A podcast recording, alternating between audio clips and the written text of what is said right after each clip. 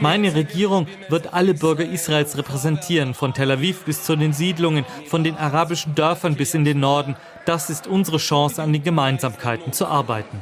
Das hat Naftali Bennett, der neue Ministerpräsident von Israel, am vergangenen Sonntag gesagt, hier übersetzt von den Tagesthemen. Nach über zwölf Jahren unter der Führung von Benjamin Netanyahu hat Israel mit Bennett ein neues Staatsoberhaupt und mit ihm eine Koalition, die es in dieser Form in Israel noch nie gegeben hat. Es ist eine Zäsur und das nur einen Monat nach den schweren Angriffen der Hamas. Wir fragen uns heute, was bedeutet Israels neue Regierung für den Nahostkonflikt? Es ist Dienstag, der 15. Juni 2021. Mein Name ist Janik Köhler. Hi.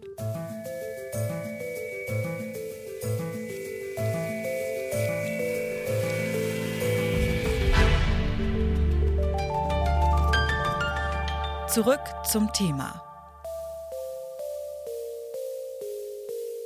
Knapper hätte die Entscheidung wohl nicht sein können. Mit nur einer Stimme Mehrheit hat das Parlament am vergangenen Sonntag den Ultranationalisten Naftali Bennett zum neuen Ministerpräsidenten von Israel gewählt. Er löst damit den seit zwölf Jahren amtierenden Benjamin Netanyahu ab. Mit einer Koalition aus acht Parteien von allen Seiten des politischen Spektrums regiert der Politiker der ultrarechten Jamina-Partei zukünftig das Land im Nahen Osten. Mit ihm sitzt Yair Lapid von der moderaten Zukunftspartei als Außenminister in der Regierung. Er wird nach zwei Jahren das Amt des Ministerpräsidenten übernehmen. So hält eine Regierung, die nur die Abwahl von Netanyahu eint, jetzt die Zukunft des Landes in der Hand und da wird es so einige Herausforderungen geben. Zuletzt hatte sich insbesondere der Konflikt zwischen Israel und der radikal-islamischen Palästinenserorganisation Hamas zugespitzt. Ich habe mit Lydia Averbuch gesprochen. Sie ist Politikwissenschaftlerin und forscht für die Stiftung Wissenschaft und Politik am Deutschen Institut für internationale Politik und Sicherheit. Und ich habe sie erstmal gefragt, ob es nicht gerade jetzt Stabilität in der Region bräuchte und ob es dazu denn nun mit der neuen Regierung kommen könnte. Es bräuchte auf jeden Fall politische Stabilität, aber ich bin da zuversichtlich, dass unter dieser Koalition das, was man unter politischer Stabilität versteht, eher herzustellen sei als unter Netanyahu zuvor, denn er hat maßgeblich ähm, Israel in die Situation von vier aufeinanderfolgenden Wahlen geführt, was auch nicht unbedingt zur Stabilität führte, insbesondere angesichts einer ökonomischen Krise aufgrund der Corona-Pandemie. Bei so vielen Parteien haben Sie den Eindruck, dass das eher für politisches Chaos jetzt noch sorgen könnte oder doch eher, weil jetzt alle Seiten vertreten sind, für mehr Ausgeglichenheit sorgen würde? Das größte Problem ist natürlich, dass man sich in Themen, ähm, die so wichtig sind wie beispielsweise der Nahostkonflikt, eher nicht einigen werden wird. Allerdings gibt es eine Reihe von Themen ähm, kleineres Maßstabs, die ähm, dennoch angepackt werden könnten, denn alle diese Parteien wie die israelische Bevölkerung insgesamt ist äh, an bestimmten Reformen interessiert, die in den letzten Jahren alle hintangestellt wurden. Die Situation mit den Palästinensern, die ist ja gerade nach den jüngsten Eskalationen recht kritisch. Erwarten Sie da denn jetzt von der Regierung und Präsident Bennett irgendwie neue Wege, diesen Konflikt zu lösen? So wie die Koalitionsvereinbarungen formuliert wurden und die gegenseitigen Versprechen, die abgegeben wurden, versucht man dieses Thema auszuklammern. Das heißt, man wird jetzt keine größeren Entscheidungen bezüglich äh, des Siedlungs, äh, Siedlungsbaus treffen oder zum Beispiel ähm, in Bezug auf mögliche neue Verhandlungen oder eine gemeinsame Position gegenüber verschiedenen palästinensischen politischen Vertretungen.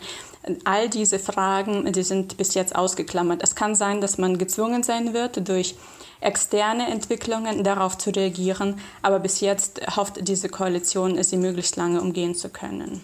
Okay, und Sie erwarten da jetzt auch, äh, wenn in zwei Jahren der Ministerpräsident wechselt und dann der liberale Yair Lapid äh, neuer Staatsoberhaupt wird, da erwarten Sie dann aber auch keine große Änderung im Umgang mit den Palästinensern. Zwei Jahre in Bezug auf israelische Politik ist eine sehr lange Zeit und ich würde mich da zurücknehmen mit Prognosen. Was allerdings ähm, jetzt schon wichtig wäre, dass mit Yair Lapid als Außenminister äh, er durchaus jetzt ähm, ein neues Gewicht für das Außenministerium ins Spiel bringen kann.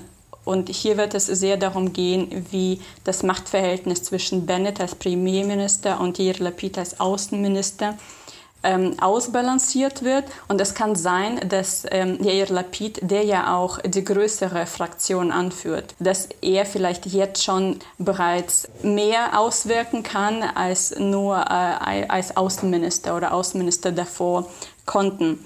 Und er ist ja äh, aus der liberalen, zentristischen Partei und spricht sich auch für die Zwei-Staaten-Lösung. Also wenn eine Chance besteht, dass da was vorangehen könnte im Konflikt, dann würde sie von Yair Lapid kommen und nicht äh, vom Premierminister Naftali Bennett. Wie stabil kann eine Regierung aus acht Parteien sein? Diese Frage stellt sich nun, vor allem da der ehemalige Präsident schon angekündigt hat, sich die Macht wiederholen zu wollen. Das könnte bei der fragilen Koalition zu Problemen führen. Robert Chatterjee ist stellvertretender Chefredakteur von Zenit. Das unabhängige Magazin behandelt Themen des Nahen Ostens, Nordafrika und der muslimisch geprägten Welt. Und ich habe ihn gefragt, ob die israelischen Bürgerinnen und Bürger erleichtert sind, dass es nun endlich eine neue Regierung gibt. Das kommt natürlich darauf an, wo sie in Israel politisch stehen. Die Anhänger von Netanyahu, also vor allen Dingen der Likud-Partei und der nationalreligiösen und ähm, rechtsreligiösen Parteien sind natürlich sehr aufgebracht. Sie sehen das als ein Verrat an der israelischen Rechten.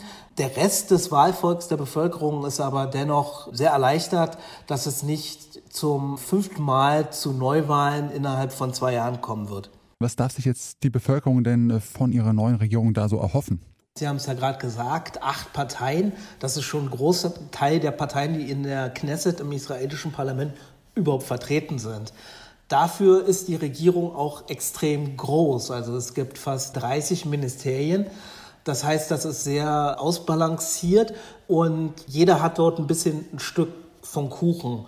Nun darf man sich nicht äh, vorstellen, dass sich diese Koalition in allen Bereichen einigen wird, aber man hat sich, glaube ich, so ein bisschen abgesteckt, wer für welche Bereiche verantwortlich sein wird. Ich glaube, man kann so viel sagen, dass der Nahostfriedensprozess, Palästinenserfrage, keine große Rolle spielen wird, weil die natürlich ein großes Konfliktpotenzial birgt. Aber so viel jetzt auch über diese Regierung geunkt wurde, dass sie ja nur durch den Widerstand gegen Netanyahu zusammengehalten wird, gibt es, glaube ich, doch ein paar Bereiche, wo man doch Gemeinsamkeiten hat und wo man vielleicht abseits der ganzen Frage Palästinenser und Nahostkonflikt durchaus einen Konsens erreichen kann. Ja, der palästinensische Ministerpräsident hat ja gesagt, dass mit der Ablösung Netanyahus eines der schlimmsten Kapitel in der Geschichte des Konflikts zu Ende gehe. Das klingt ja schon so, als ob man sich da irgendwie ein bisschen Hoffnung auf äh, ja, eine Neuausrichtung macht. Kann man denn da jetzt irgendwie auf eine Beruhigung des Konflikts zwischen Israel und Palästinensern mit dieser neuen Regierung hoffen? Das glaube ich nicht, solange nicht die grundlegenden Fragen angegangen werden. Und da geht es ja vor allen Dingen zum Beispiel um israelische Siedlung im Westjordanland. Naftali Bennett, der neue Premierminister, kommt aus dieser Siedlerbewegung und bringt dementsprechend politische Positionen mit, hat jetzt aber allerdings eine ideologische, ich sag mal, Flexibilität an den Tag gelegt, die ihm viele gar nicht zugetraut hätten.